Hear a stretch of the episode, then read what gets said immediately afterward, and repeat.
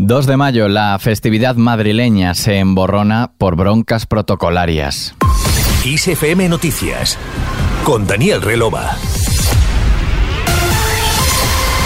Más allá de ser un 2 de mayo, marcado por los comicios del 28M, la festividad madrileña se ha emborronado con la tensión y las broncas protocolarias entre el gobierno de Isabel Díaz Ayuso y el de Pedro Sánchez. Era de esperar, ya este fin de semana pasado, desde la Puerta del Sol criticaban que el ministro de Presidencia, Félix Bolaños, quien sí acudió el año pasado en lugar de Pedro Sánchez, tuviese previsto ir sin haber sido invitado a los actos, lo que veían como una provocación.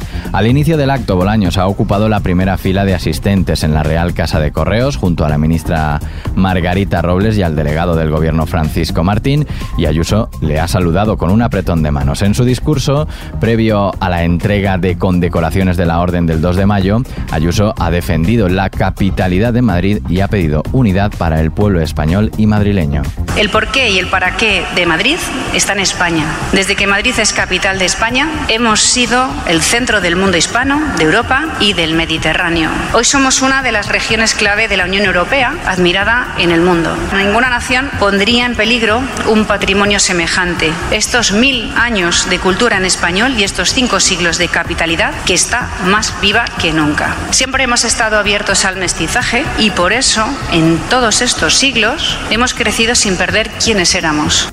Ha sido después, cuando se ha roto la cordialidad entre instituciones. Durante el desfile cívico-militar en la Puerta del Sol, miembros del protocolo han impedido a Bolaños subir a la tribuna principal. A pie de escalera, dos empleadas de la administración han bloqueado el paso al ministro. Este era el momento. Y evidentemente marcha bajo ningún concepto, porque aquí tenemos, tenemos una organización perfectamente establecida. Y sobre la marcha, ¿El ministro tiene que ser? la representación, el ministro la representación institucional está perfectamente esclarecida. Por eso una ministra de España estamos cumpliendo toda la normativa con respecto a la representación institucional. Tras este encontronazo y las, las acusaciones entre partidos han llegado desde la polémica artificial de unos a falta de institucionalidad de otros. El candidato socialista a la comunidad, Juan Lobato, acusaba a Ayuso de buscar conflicto de la nada. Eh, Es un ejemplo más de la artificialidad de la señora Ayuso y de la búsqueda de conflictos de la nada. Desde Ciudadanos, la vicealcaldesa Begoña Villacís tachaba de estúpida e infantil la polémica. Estoy harta de polémicas estúpidas e infantiles. Y el líder del PP, Alberto Núñez Feijóo, quien sí subió a la tribuna principal, ha criticado la falta de respeto institucional del gobierno. Llevamos un par de años con una falta de institucionalidad por parte del Gobierno central en relación con las comunidades autónomas. Y el protagonista de toda la polémica no ha querido dedicar ni un solo segundo al tema, sin embargo sí se ha referido a la reunión que el líder de los populares mantuvo con fiscales conservadores y ha cargado contra Feijó de esta forma. El señor Feijó protagoniza unos hechos gravísimos. Le pedimos desde el gobierno que dé explicaciones de por qué se reúne con parte del Poder Judicial a oscuras, de manera clandestina, para prometerles que, qué compromisos adquirió con una parte del Poder Judicial sobre derogar, leyes en nuestro país. ¿Por qué el señor Feijó, de manera clandestina, de manera maniobrera, se reúne con gente del Poder Judicial para prometerles qué?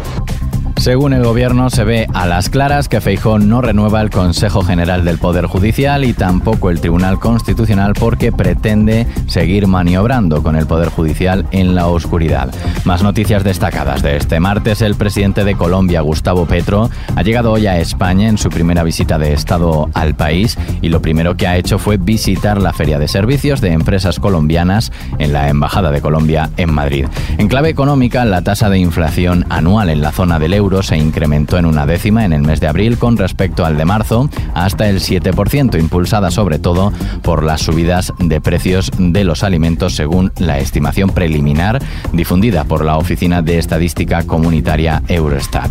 Y fuera de nuestras fronteras, el Ministerio de Exteriores de Sudán del Sur ha anunciado que el ejército sudanés y el grupo paramilitar Fuerzas de Apoyo Rápido han alcanzado un acuerdo de tregua de siete días del 4 al 11 de mayo, que sería la pausa humanitaria más larga desde que comenzó el conflicto el pasado 15 de abril. Para terminar, volvemos al acto institucional del 2 de mayo de Madrid.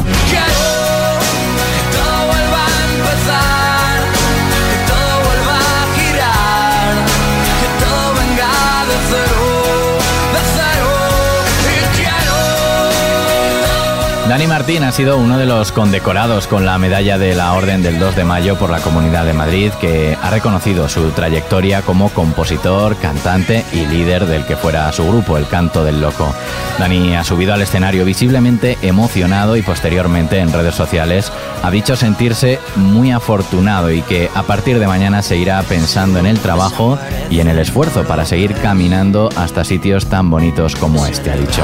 Con Dani Martín terminamos este podcast de XFM Noticias con Víctor Álvarez en la realización y Daniel Relova, quien te habla en la producción. Hasta mañana.